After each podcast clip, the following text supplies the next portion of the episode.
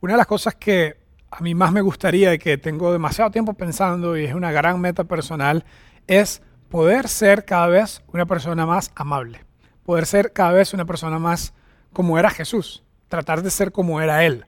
De hecho, los cristianos eh, por muchos tiempos han dicho esta historia, ¿qué haría Jesús? De hecho, hacen muchos brazaletes con las iniciales de esa idea de qué haría Jesús.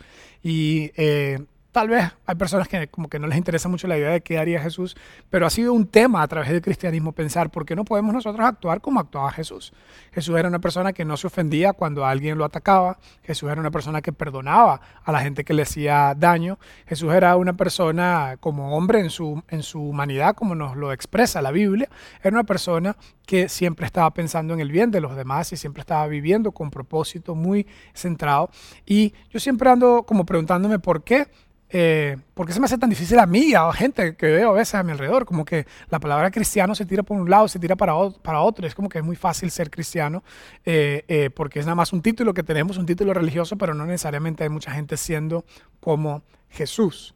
Entonces, cuando pienso en esto, me recuerda la historia de de la serie de charlas que iniciamos la semana pasada, que se llama No estás lejos, porque Jesús vino al mundo y vino a decir eh, que en medio, en medio de un montón de gente que estaban confundidos acerca de Dios, los griegos decían que Dios estaba enojado, los romanos decían Dios, Dios va a castigarlos y no les va a mandar lluvia para que no crezcan el producto de la tierra y Dios estaba enojado o estaba, o estaba siempre causando guerras o causando desastres.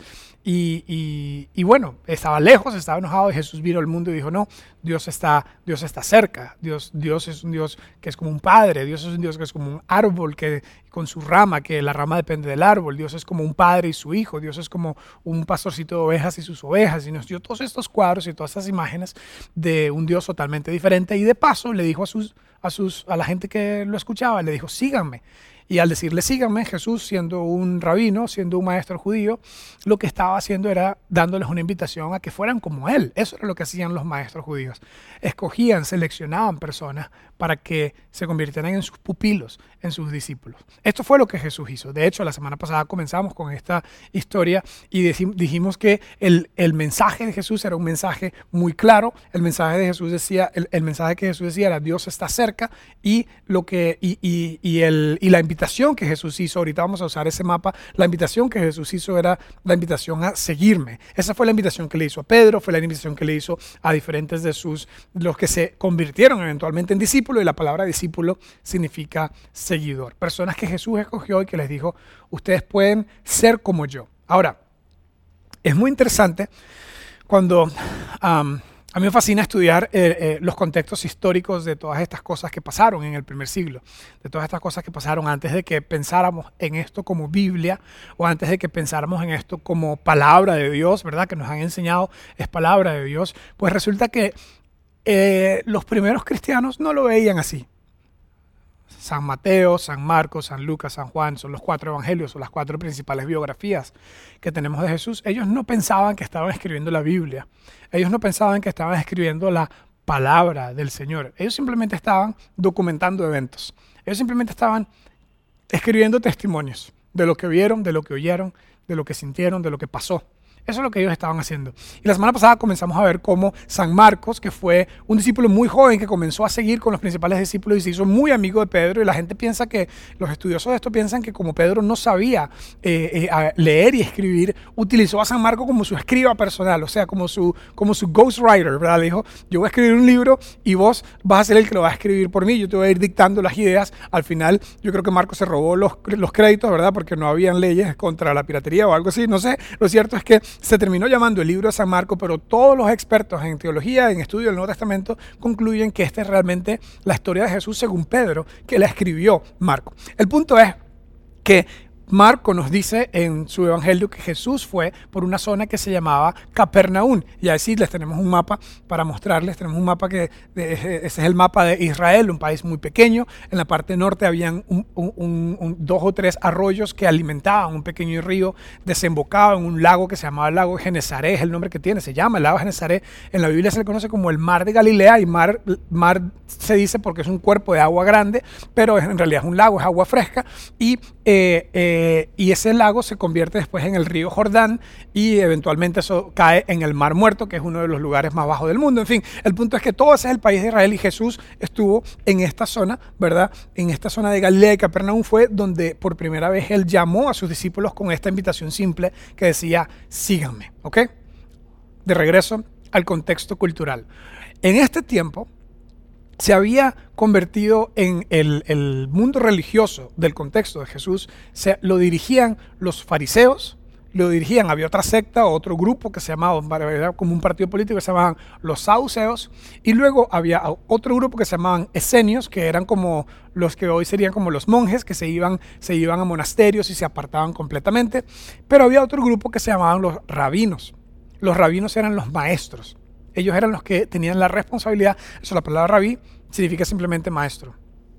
Ellos tenían la responsabilidad de enseñar a los niños y a los jóvenes toda la ley, la educación judía.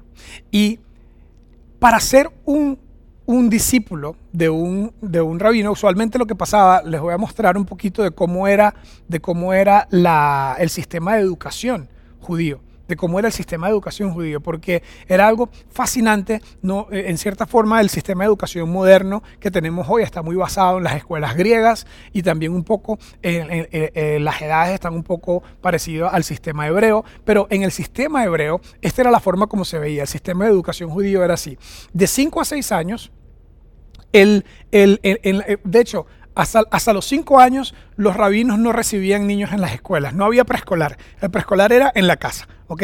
Pero cuando llegaban a la primaria, como a los seis años, comenzaban a ir a un lugar con un rabino, con un rabino que estaba comenzando, ¿verdad? Que no, tenía mucha experiencia todavía, y este rabino enseñaba a los niños de seis años, de, seis años en adelante, como hasta los 12 años, ¿ok? Les enseñaba a que comenzaran a memorizar todo el Antiguo Testamento. Imagínate, de memoria. Génesis, Éxodo, Levítico, Números y Deuteronomios. Un niño judío a la edad de 6 años tenía la tarea desde los 5 o 6 años en adelante hasta los 12 años de memorizarse cinco libros de la Biblia. Estos cinco libros de la Biblia en, el mundo hebreo se le conoce como Torah o simplemente estudio, es lo que significa. Y, y, ahí están los libros de la, creación del mundo, los libros de la ley y un montón de otros libros de historia de cómo comenzó el mundo y el comienzo de la nación hebrea. El punto es que un niño, un niño judío tenía que aprenderse eso hasta los 12 años. Después, a partir de ahí, de 6 a 13 años, tenía que memorizarse, el, o más bien, sí, de 6 a, a 13 años tenía que memorizarse el resto de la Biblia, que eh, del Antiguo Testamento, que eran toda la historia de los reyes y después todos los ah, salmos, que es enorme, eh, ¿verdad? Y los libros poéticos, que son salmos, proverbios, eclesiastés y cantares. Y de hecho, a los niños eh, hasta los 13 años no le dejaban, no le dejaban leer el libro de cantares, que es un libro que habla del amor entre un hombre y una mujer, y es la, esta ilustración de un, un, amor íntimo, ¿verdad? Y de hecho,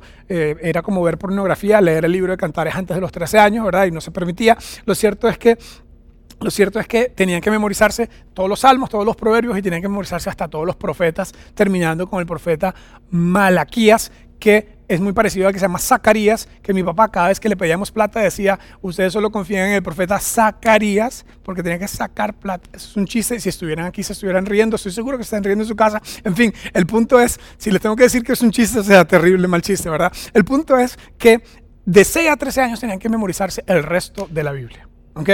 Entonces, a los 13 años, un niño judío se sabía toda la Biblia de memoria, todo el Antiguo Testamento de memoria, que, es la Biblia de los judíos. A los 13 años pasaba el bar mitzvah, que era básicamente la iniciación a la hombría, ¿ok?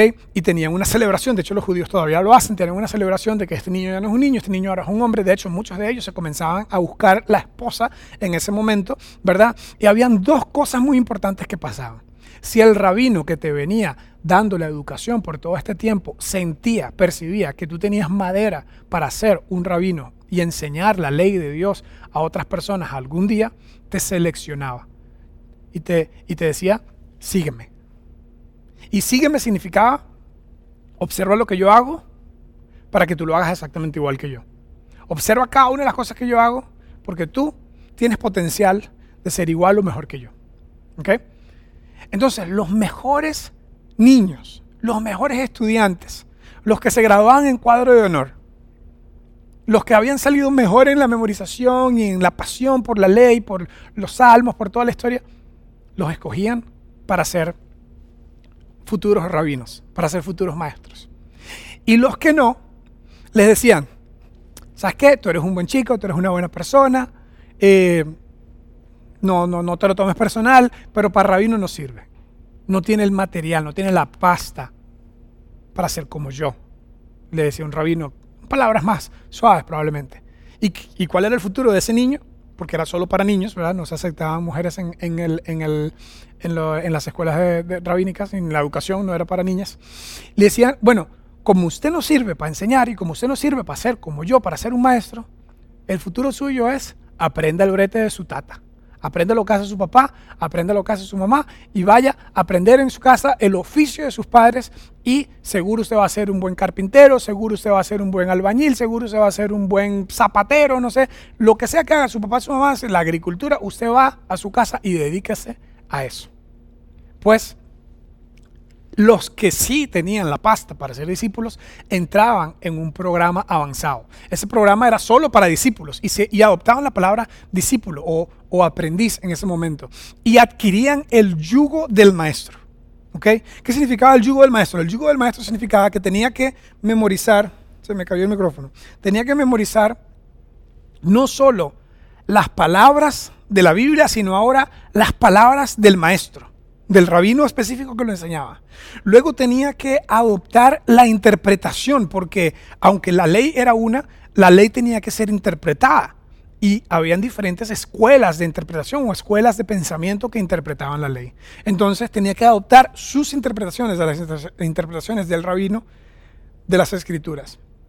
Tenía que imitar su forma de trabajo o su metodología. Es decir, si yo te escogí a ti para ser mi discípulo, para ser mi pupilo, mi expectativa era que tú ibas a buscar otros discípulos y que le ibas a enseñar el método, con, el método con el que yo te enseñé a ti, tenías que adoptar eso. Y por último, la expectativa era de que tenías que multiplicar esa enseñanza, es decir, que tenías que crear a otros discípulos que también iban eventualmente a buscar lo mejor de lo mejor y seleccionarlo. Bueno, entonces, en este tiempo habían toda clase de escuelas de expertos y solamente los mejores Imagínate si la educación hoy es casi un privilegio, ¿verdad? No todo el mundo ha tenido acceso en el mundo a la educación. Países, gracias a Dios, como Costa Rica han hecho la educación pública y accesible, pero en la historia, en el mundo, siempre la educación ha sido muy, de muy poco acceso. La gente que tenía más dinero siempre tenía más acceso a la educación. Y así era en aquel tiempo. O sea que solamente la gente que tenía la pasta, que tenía el dinero, que tenía los recursos podían acceder a esta gran educación. Y Jesús se va a un lugar que se llama Capernaum, que ya vimos en el mapa, que está alrededor de un lago donde lo que habían era unos humildes pescadores. Y a ese grupo de humildes pescadores que probablemente tenían 15, 16, 18, sabemos que Pedro tenía 20, alrededor de 20 años porque ya, porque ya estaba casado y se casaban normalmente alrededor de esa edad y sabemos que estaba casado porque Jesús hizo un milagro, el único milagro probablemente del cual Pedro se arrepiente que Jesús haya hecho, que le sanó a la suegra, ¿verdad? Jesús le sanó a la suegra a Pedro y eh, eso está grabado ahí en esa historia. Entonces, el punto es que ah, estos chicos no tenían más de 20, 21 años y la mayoría de ellos probablemente tenían entre 15 y 20 años. ¿Qué significa eso?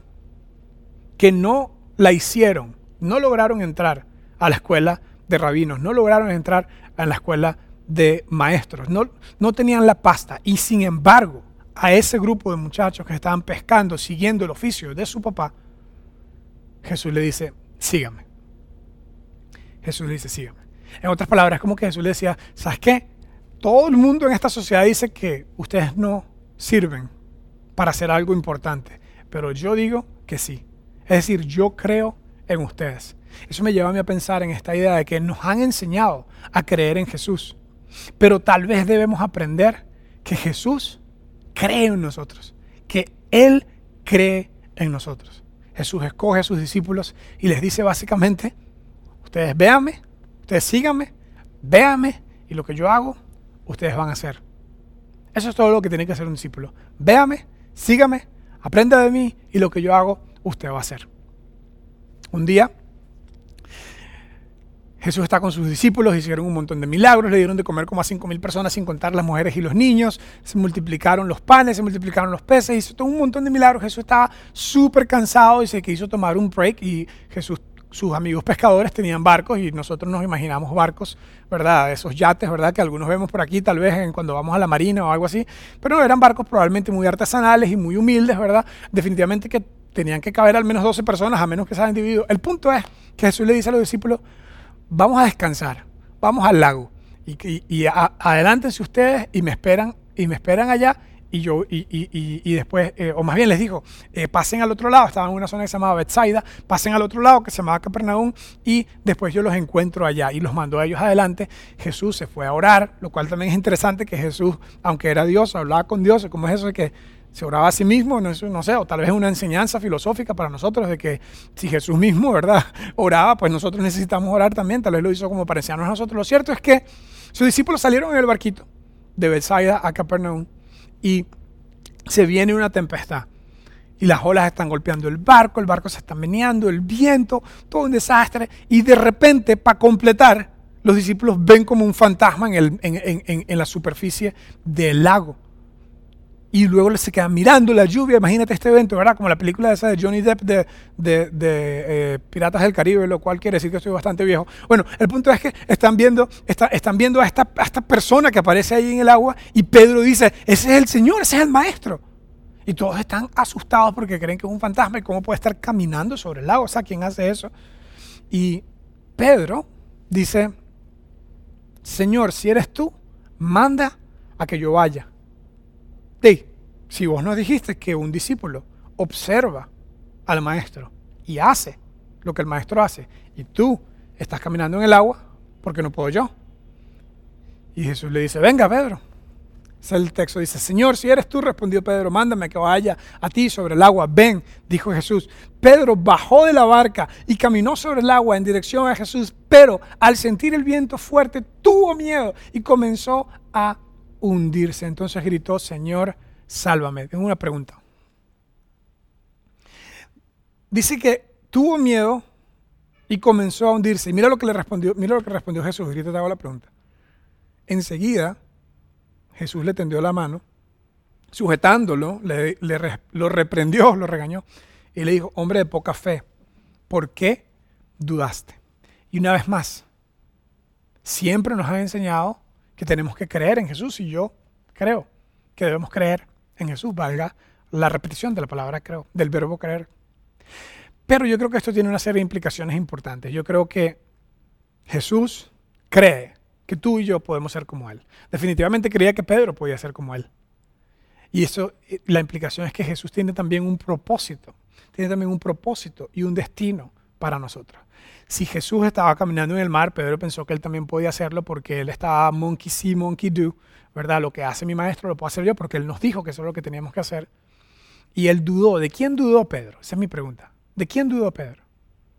De Jesús. Y Jesús está perfectamente bien flotando ahí eh, con los pies encima de la superficie del agua. Pedro dudó de él mismo. Yo creo que esto es lo que a veces nos mata a muchos de nosotros. Que la religión nos enseñó a creer en Dios, a creer en Dios, a creer en Dios, pero no nos enseñan la increíble confianza que Dios tiene en nosotros. Es decir, que Dios cree que tú puedes ser una mejor persona. Dios cree que tú puedes ser un buen papá y por eso te dio la responsabilidad de esos hijos. Dios cree que tú puedes ser una buena madre y por eso te dio la responsabilidad de esos hijos. Dios cree que tú puedes manejar las responsabilidades y la situación que tienes ahorita. Dios cree que tú puedes. Y tú no crees que tú puedes. Y yo, a y yo a veces no creo que yo puedo. Y ese es el problema que nosotros tenemos y que nos evita vivir al máximo nuestro propósito nos evita vivir al máximo nuestro destino. Una vez más, Pedro, que vino de un lugar súper pobre, de un lugar que se llamaba, como les dije, se llamaba Capernaum. De hecho, tengo una foto para mostrarles un poquito la, la, zona de Capernaum. Esta era la zona donde venía Pedro. ¿Cómo voy yo a ser un gran maestro? ¿Cómo voy yo a ser un gran líder? Yo soy de Capernaum. Ahora, estas son ruinas literal, es una foto de las ruinas de Capernaum. De hecho, mucha gente cree que esta fue la casa de San Pedro porque era un lugar muy pequeño. En todo Capernaum no había más de 600 personas y Pedro, por ser pescador, probablemente vivía bien cerca al lago. Y ahí en un lugar se encontró unas ruinas que mucha gente piensa que fue la casa de San Pedro y ahí se construyó una iglesia católica que se llama la, casa, la, casa de, eh, eh, se llama la, la iglesia de, San Pedro, pero hay otra iglesia de San Pedro que ahorita les voy, que, ahorita les voy a mostrar. Y y, nada más para hacer un contraste, quiero mostrarte, noten el color de la piedra negra que se sacaba del lago, ¿verdad? Del río, lago, ¿verdad? Y ahora les voy a mostrar una foto de Jerusalén, que estaba un poquito más al sur, en las montañas. Vean ese tipo de piedra. Este tipo de piedra era más difícil de conseguir. Algunas las tenían que traer de otros lados. Este era como la construcción de las casas de la gente de plata, era de este tipo. Y la construcción de, la casa, de las casas de la gente pobre era, veamos la foto de Capernaum otra vez, e, e, era como esta. Todo indicaba que el destino de Pedro era ser pobre, nacer pobre, crecer pobre y morir pobre. Un pobre pescador. Y Jesús le dijo, yo tengo planes para ti.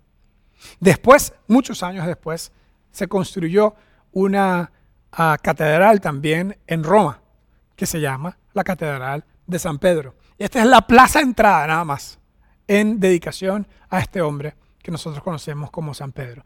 Un hombre que no tiene nada de especial comparado contigo y conmigo. Y lo único que tiene es que recibió un increíble llamado de el maestro que le dijo, yo creo que tú tienes la pasta, yo creo que tú puedes ser como yo, yo creo que tú puedes ser amable, yo creo que tú puedes perdonar a la gente que te hace daño, yo creo que tú puedes no ofenderte cuando alguien te ofende con, y, hay una razón para ofenderte y que, y que tú pases por alto la ofensa. Yo creo que tú puedes vivir como yo viví. Es más, Jesús le dijo a todos sus discípulos, y en mi opinión nos dice a nosotros el siguiente texto, les dijo, esto está en el libro de Juan, le dijo, no me escogieron ustedes a mí, sino que yo los escogí a ustedes. ¿Creerías tú esto? ¿Estarías tú dispuesto a creer que tú has sido alguien escogido por Dios, que Dios te conoce, que te pensó antes que nacieras, que tiene un plan y un propósito para tu vida?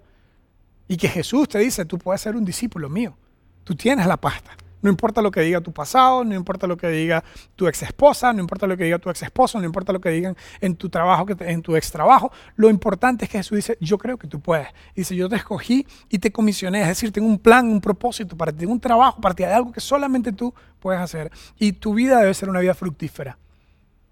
Dios quiere que tú y yo tengamos una vida fructífera, una vida que está ganando, una vida que está golpeando adelante, que está no como un boxeador contra las cuerdas, sino que está como un boxeador que está ganando el round. Aún en tiempos de pandemia, aún en tiempos de coronavirus. Entonces, no te conformes con simplemente decir, sabes que esto no es para mí. Cuando yo estaba muy pequeño, me contaron una historia y probablemente no, probablemente no la voy a poder contar tal cual como era, pero ustedes la pueden buscar después. Es la historia del águila y los gallinazos. Es la historia de un hombre que fue a lo más alto de una montaña y se encontró con unos nidos y él se trajo algunos de los huevitos de estos nidos y, logró traer al menos uno que puso en un gallinero. Y las gallinas eh, eh, lograron que el, que el, huevito del águila pudiera, pudiera eh, no, ¿cómo se dice? Los huevos de un águila, nacer. que se pudiera nacer el huevito, el aguilita. Lo cierto es que el águila nació entre gallinas. Y fue creciendo, obviamente es una, es una ah, ah, fábula, porque se le da, se le, se le da persona, eh, se personifican estos animales.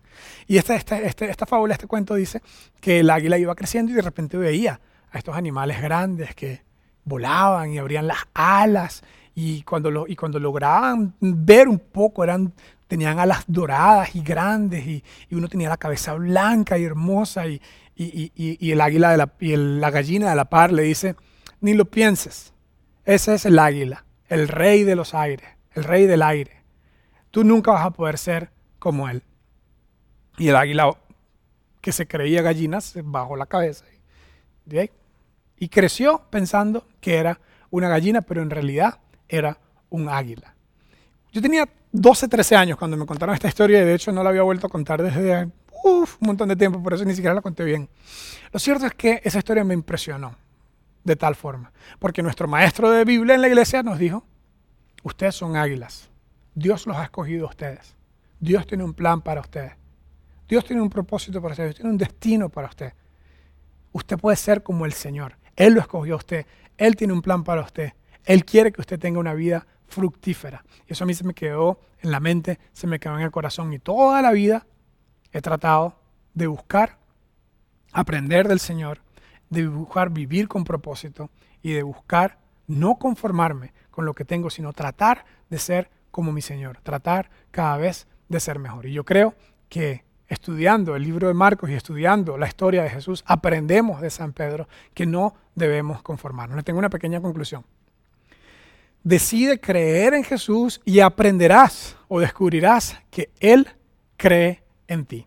No te conformes con ser un de ser un gallinazo cuando puedes ser un águila. No te conformes en lo que dice tu pasado, no te conformes en lo que dice la sociedad y decide buscar cada vez más ser como tu Señor. Imagínate cómo se vería tu vida si te dedicas a estudiar al Señor y a ser cada vez más como Él. Esto yo creo que cambiaría todo creo que nos llevaría a ser religiosos, que a veces vemos cosas de la iglesia, bueno, antes íbamos a la iglesia, antes de la pandemia, o crecimos cristianos o crecimos católicos, y esto nos convertiría en personas que están en un proceso de convertirse en discípulos que buscan ser como su Señor, en un proceso de ser cada vez mejor, de ser y de imitar a su Señor. Yo creo que esto es algo muy difícil de hacer, pero que vale mucho la pena intentar. Ojalá que cada uno de nosotros decida que nuestro cristianismo no va a ser nada más de religión, sino que va a ser de buscar ser como el Señor en cada área de la vida.